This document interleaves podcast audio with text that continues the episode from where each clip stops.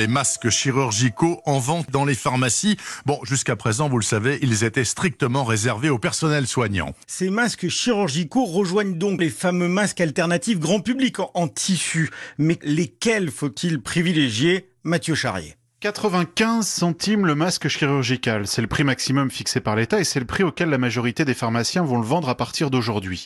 Alors pour une famille de 4 personnes, sachant qu'il faut le changer toutes les 4 heures, porter ces masques chirurgicaux leur coûterait donc près de 12 euros par jour.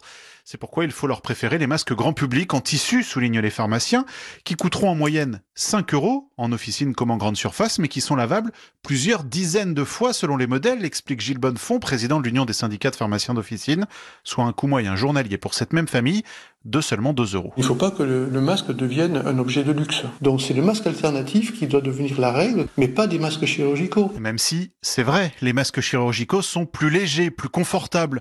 Mais le point important, quel que soit le modèle, souligne Gilles Bonnefond, c'est de savoir utiliser ces masques. Arrêtez de le toucher, arrêtez de le repositionner, euh, le baisser sur le menton, etc. Ou l'enlever du nez parce que ça gratte, etc. Sinon, ça ne sert à rien et au contraire, on risque de s'infecter. Enfin, le prix de ces masques grand public n'est pas encadré. Donc, si la demande est trop forte, il pourrait exploser.